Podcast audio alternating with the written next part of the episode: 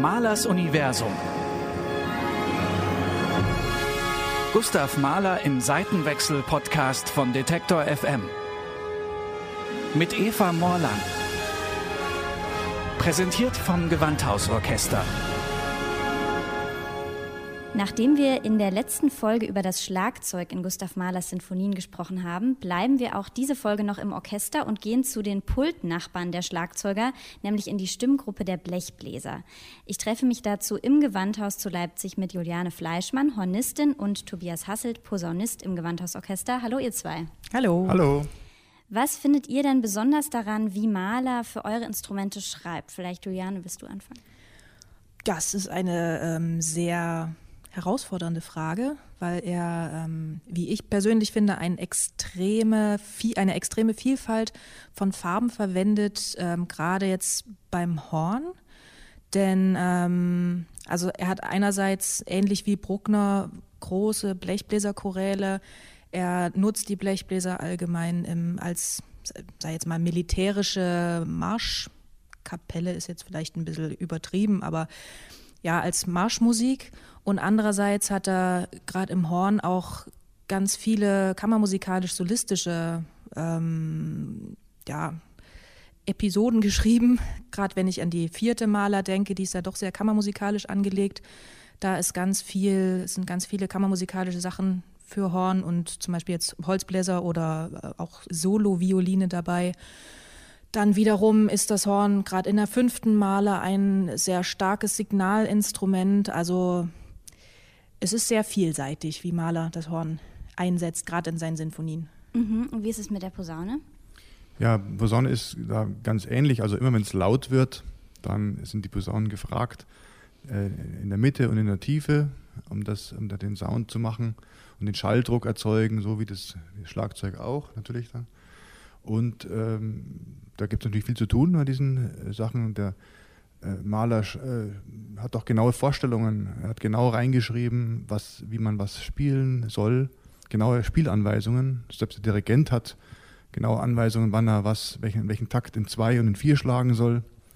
Und, ähm, und ist das ungewöhnlich? Sind das viel mehr detailliertere ja, Spielanweisungen ja, als woanders? Das ist detaillierter als, als bei anderen Komponisten. Da kommt beim Horn auch sogar noch dazu, wenn ich dich kurz unterbrechen darf, dass ähm, in der ersten Maler die Spieleinweisung steht, die äh, eher selten ist, dass wir am Ende aufstehen müssen für den großen Abschluss, Choralabschlussmotiv.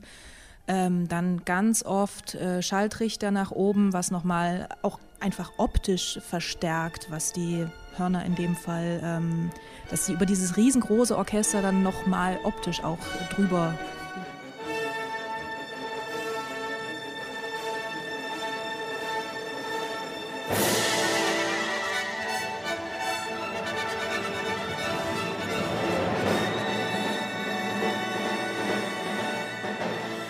Kannst du das nochmal beschreiben? Also das heißt, das ganze Horn wird dann in einem anderen Winkel quasi gehalten? Genau, normalerweise haben wir ja den Trichter rechts unten, also vom Publikum aus doch, ja, nee, rechts unten. Also, also von uns aus so rechts unten. unten wir spielen, genau, wir spielen nach hinten unten.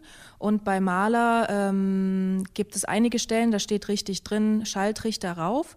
Das heißt, man nimmt das ganze Horn nach oben und ähm, spielt nach rechts oben. Mhm. Sollte auf seinen Nachbarn achten, weil das, ja, das genau, auf, genau auf Ohrhöhe vom Nachbarn oh. ist ja, dann dreht, also wir drehen uns dann immer so ein kleines Stückchen noch zusätzlich nach hinten oder zusätzlich nach vorne, dass mhm. es äh, nicht ganz so gemein und laut für, das, für den Nachbarn wird.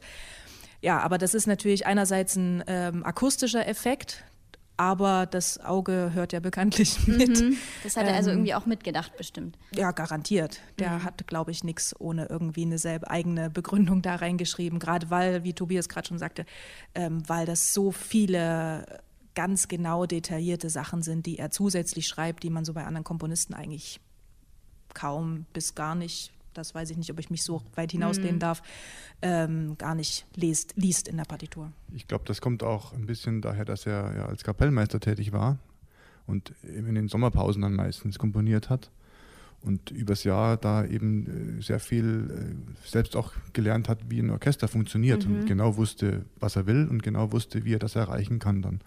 durch die, durch die tägliche Praxis, die er das ganze Jahr über hatte. Mhm. Und findet ihr auch die Stimmgruppe zusammen? Ähm, denkt er irgendwie besonders, ähm, wie die einzelnen Blechinstrumente so miteinander auch kommunizieren oder zusammenspielen? Naja, ich, als Soloposaunist äh, spiele ich viele äh, Soli auch mit der Solotrompete zusammen. Also äh, bewegt man sich in Oktaven, stützt sich gegenseitig so ein bisschen. Das, äh, gerade bei den Chorälen macht das dann auch besonders viel Freude. Also bei den ruhigeren und getrageneren lyrischen Stellen.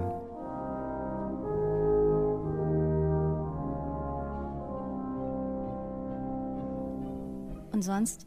Könnte ja auch sein, dass er so Klangfarben mal austauscht, dass das Horn mal eher klingt wie eigentlich ein anderes Instrument oder so.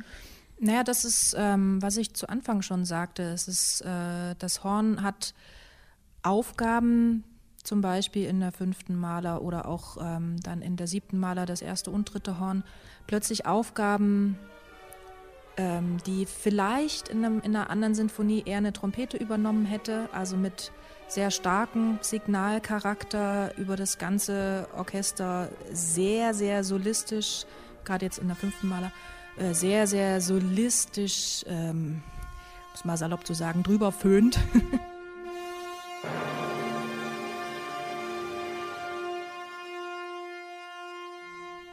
Ich denke, das ist beim Maler schon besonders, weil das, glaube ich, in, bei einem anderen Komponisten vielleicht eine Trompete oder eine Posaune übernommen hätte.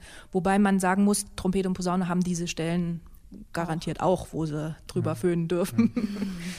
Ja, Mahler hat da sehr archaisch komponiert und hatte viele archaische Momente, äh, wollte darüber bringen. Und ähm, das macht ihn besonders. Vielleicht hat er deshalb auch gerade auf uns Blechblätter zurückgegriffen, weil dann am besten die Naturlaute so äh, darzustellen sind, wie er sich das vorgestellt hat. Mhm. Also Naturlaute und schon aber auch, wie Juliane ja gesagt hat, auch diese Militär, dieser Militärcharakter. Ne? Das war ja wohl auch so eine sehr starke Prägung in seiner Kindheit. Ähm, also würdet ihr sagen, das zieht sich schon auch so durch? Ja, ja definitiv. Ja. Ähm, ich habe ähm, gelesen, dass es zwei Sinfonien gibt, wo auch jeweils sogar Mahler dazu explizit gesagt hat, dass er da jeweils ein vorzügliches Horn oder eine besonders tolle Posaune braucht. Die siebte, ähm, da hat er gesagt, das erste Horn muss ganz vorzüglich sein und bei der dritten Sinfonie die Posaune muss hervorragend sein und einen kolossalen Ton haben. Könnt ihr aus den beiden Sinfonien vielleicht noch mal so ähm, zu einer Stelle was sagen oder wie, wie ihr die so charakterisieren würdet? Ja, bei der dritten Sinfonie ist natürlich das Posaunensolo gleich der, im ersten Satz, wo dargestellt wird, wie Pan erwacht. Und ähm, das ist natürlich auch sehr archaisch, also in der Mittellage in lauten Ton zu spielen.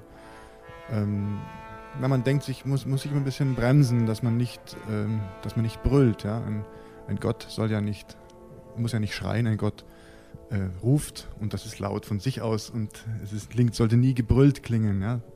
Und äh, deswegen, ja, ähm, das ist die besondere Herausforderung an dieser Stelle.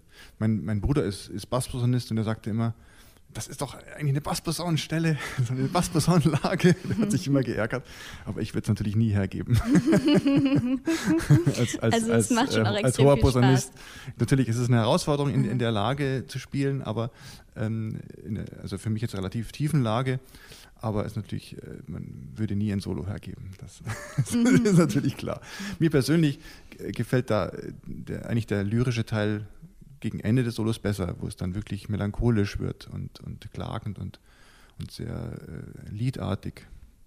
Mhm. Und bei der siebten? Ich muss zu meiner äh, Schande gestehen, dass ich die siebte noch gar nicht gespielt habe, also in meinem Repertoire noch gar nicht vorhanden ist. Ähm, aber natürlich durch äh, Probespiel, und ähm, im Studium Orchesterstellen, Vorbereitung bleibt die siebte auch nicht aus. Und das ist, ähm, ich bin ja hier Tieferhornistin und das ist ähm, eher die Aufgabe des Solohorns. Das heißt, es wird mir leider auch wahrscheinlich nie unterkommen. Aber ähm, das erste und dritte Horn ist in der siebten Sinfonie sehr, sehr, sehr, sehr exponiert. Ähm, die wechseln sich ab und ich kann Maler da durchaus verstehen, dass er sagt, er brauchte einen sehr, sehr fähigen Mann oder Frau, je nachdem, mhm. sehr, sehr fähigen Spieler, ähm, der das äh, ja über das Orchester sich, also ja, über das Orchester sich behaupten kann. Die Sinfonien sind ja auch extrem lang, schon mal an die zwei Stunden. Und ähm, da kann ich mir vorstellen, dass es auch kräftemäßig ganz schön krass ist. Also wahrscheinlich habt ihr auch immer mal wieder längere Pausen zwischendrin, aber es ist trotzdem so, dass die Malersinfonien kräftemäßig ähm, krasser sind als andere. Würde ich jetzt gar nicht so sagen. Es ist viel zu spielen, mhm. aber es ist eigentlich gut eingeteilt, also für mein Instrument zumindest. Es ist nicht so, dass man da äh, danach vollkommen platt ist, wie dass ich äh, nach einer Bruckner-Sinfonie zum Beispiel. Mhm. Ist eigentlich, eigentlich ganz gut, gut geschrieben. Also. ja, bei uns gibt es äh, durchaus Richard Strauss-Sachen, die auch in eine sehr anstrengende Richtung gehen, gerade auch am Solohorn oder auch ähm, ich will mal jetzt nicht über Wagner-Opern reden, das ist natürlich auch, kommt auf die Stimme drauf an, aber auch sehr anstrengend. Ähm, aber Maler ist durchaus gehört auch mit zu dem äh, harten Repertoire, wo wir wirklich vorher auch uns schon eigentlich Konzepte erarbeiten und ähm, es da hilft, wenn man Erfahrung hat und die vielleicht sogar schon mal irgendwie gespielt hat oder in einem Jugendorchester zum Beispiel erarbeitet hat. Da lernt man sehr viel, wo kann man sich vielleicht ein kleines bisschen zurückhalten, wo sollte man ein bisschen sparen, weil vielleicht eine andere Hornstimme, es sind ja viele Sinfonien sind ja auch mit sehr vielen Hörnern besetzt, also sieben, acht Hörner ist da mhm. keine Seltenheit, wo man einfach gucken muss, ähm, hat vielleicht jemand anders die gleiche Stimme, wo man mal kurz jetzt nicht das dreifache Fortissimo bedient, sondern vielleicht nur das Zweifache, um dann später, wo es dann solistischer wird, wieder eine Schippe drauflegen kann. Also man muss sich da schon ein Konzept erarbeiten. Also in der Gruppe ähm, halt auch abstimmen, der, wie man sich einteilt. Ja, na, was heißt einteilt? Das ist dann schon wieder zu viel gesagt. Das ist mhm. ähm, Ergibt sich in den Proben. Ergibt eigentlich. sich in den Proben, okay. wo kann man ein Stückchen zurück, sich selber ein Stückchen zurücknehmen, wo man weiß, die Masse spielt Ähnliches oder das Gleiche, ähm, damit man dann in den vielen solistischen oder auch gruppensolistischen Stellen dann wieder brillieren kann und nicht kurz vorm Ende dann doch irgendwie einbricht, weil die Kraft nicht mehr reicht. Mhm. Und von vornherein natürlich, also wenn, wenn wir wissen, wir spielen jetzt eine Malersinfonie, ist das eine andere Vorbereitung, als wenn ich äh, meinetwegen eine Brahms-Sinfonie oder eine Mendelssohn-Sinfonie zu spielen habe. Also da wird dann schon geguckt, dass ein bisschen auf Sport vielleicht gesagt Krafttraining vorher gemacht mhm. Ähm, Welche Kraft ist es denn, die man dann braucht? Ist das ähm, die Atmung? Ist das die, die, Lippen? Also für Leute, die kein Blasinstrument spielen, diese, ähm, also die Stütze und wie nennt man nochmal das am Mund? Der, der, Ansatz, der, Ansatz, der Ansatz. Könnt ihr das noch mal ein bisschen erklären? Also was ist das, was dann besonders ähm, viel Ausdauer braucht? Ja, einerseits äh, die Lippenkraft, weil man, ähm, man hat zwar Pausen, aber es ist schon viel zu spielen. Ähm, man muss die Luft anders einteilen, als wenn ich jetzt zum Beispiel eine Bachkantate spiele, die auch meistens gerade ähm, für die Solohörner extrem anstrengend sind, aber das ist eine anders punktuelle Anstrengung. Also wenn ich jetzt vergleiche mit einem äh, Sprintlauf zum Beispiel oder eine normale Sinfonie ist meinetwegen Marathon. Das ist ja auch ein ganz anderes Training vorher.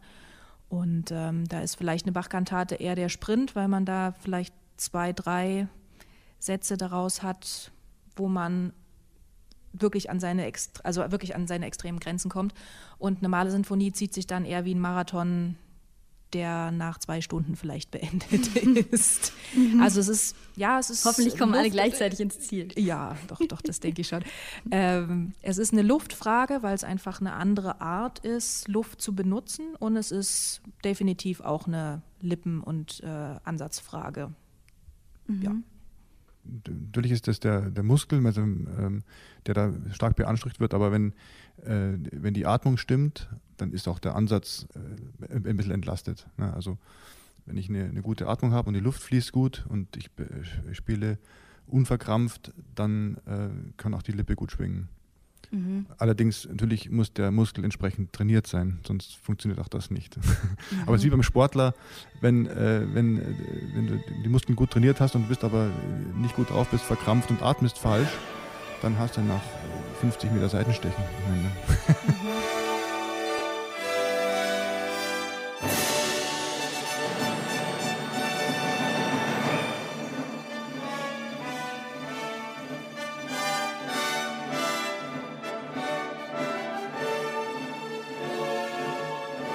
Bei den Schlagzeugern war letztes Mal in der letzten Folge die Bilanz ziemlich klar. Für die war Mahler wirklich so ein absoluter Lieblingskomponist fürs Schlagzeug.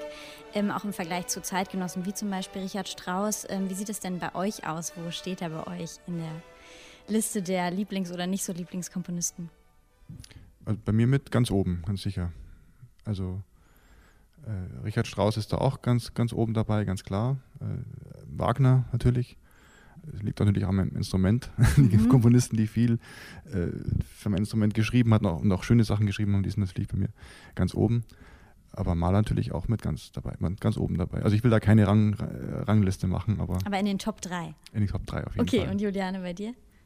Ähm, sehe ich ähnlich tatsächlich, weil es einfach wahnsinnig Spaß macht, solche gerade riesengroßen Besetzungen ähm, bedienen, also damit ein Teil sein zu dürfen und die Musik so darstellen zu dürfen. Ähm, Richard Strauss bei mir auch ganz oben mit dabei. Wagner, klar, Wagner Tuben ähm, ist nochmal was ganz Besonderes zu spielen, aber das führt jetzt hier zu weit.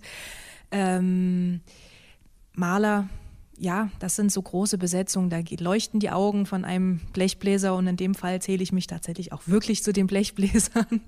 Aber mir macht es auch Spaß. Habe ich das Horn falsch eingeordnet? Nein, nein, das ist schon richtig, dass wir Blechbläser sind, aber wir sind so ein bisschen, ähm, naja, das Verbindungsstück zu den Holzbläsern okay. und äh, wir sind auch so gerne, gerade in vielleicht einer Beethoven-Sinfonie oder einer Mendelssohn-Sinfonie, dann doch so ein bisschen eher Holzbläser.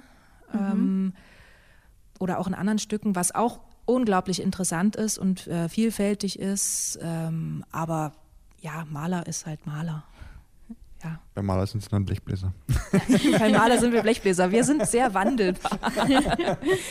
Nein, ähm, es ist einfach unglaublich vielfältig, was Maler äh, schreibt und was für Aufgaben uns er zuteilt. Und äh, von daher glaube ich kaum, dass es einen Hornisten gibt, der nicht gerne Maler spielt. Mhm. Ja, dann äh, danke ich euch ganz herzlich, Juliane Fleischmann und Tobias Hasselt. Ähm, auch wenn gerade im Konzertbetrieb wir natürlich weit davon entfernt sind, solche riesenhaft besetzten und langen Malersinfonien zu spielen, ja, freuen wir uns umso mehr drauf, wenn das wieder möglich ist. Danke euch beiden. Gerne. Gerne. Malers Universum. Gustav Mahler im Seitenwechsel-Podcast von Detektor FM. Mit Eva Morland. Präsentiert vom Gewandhausorchester.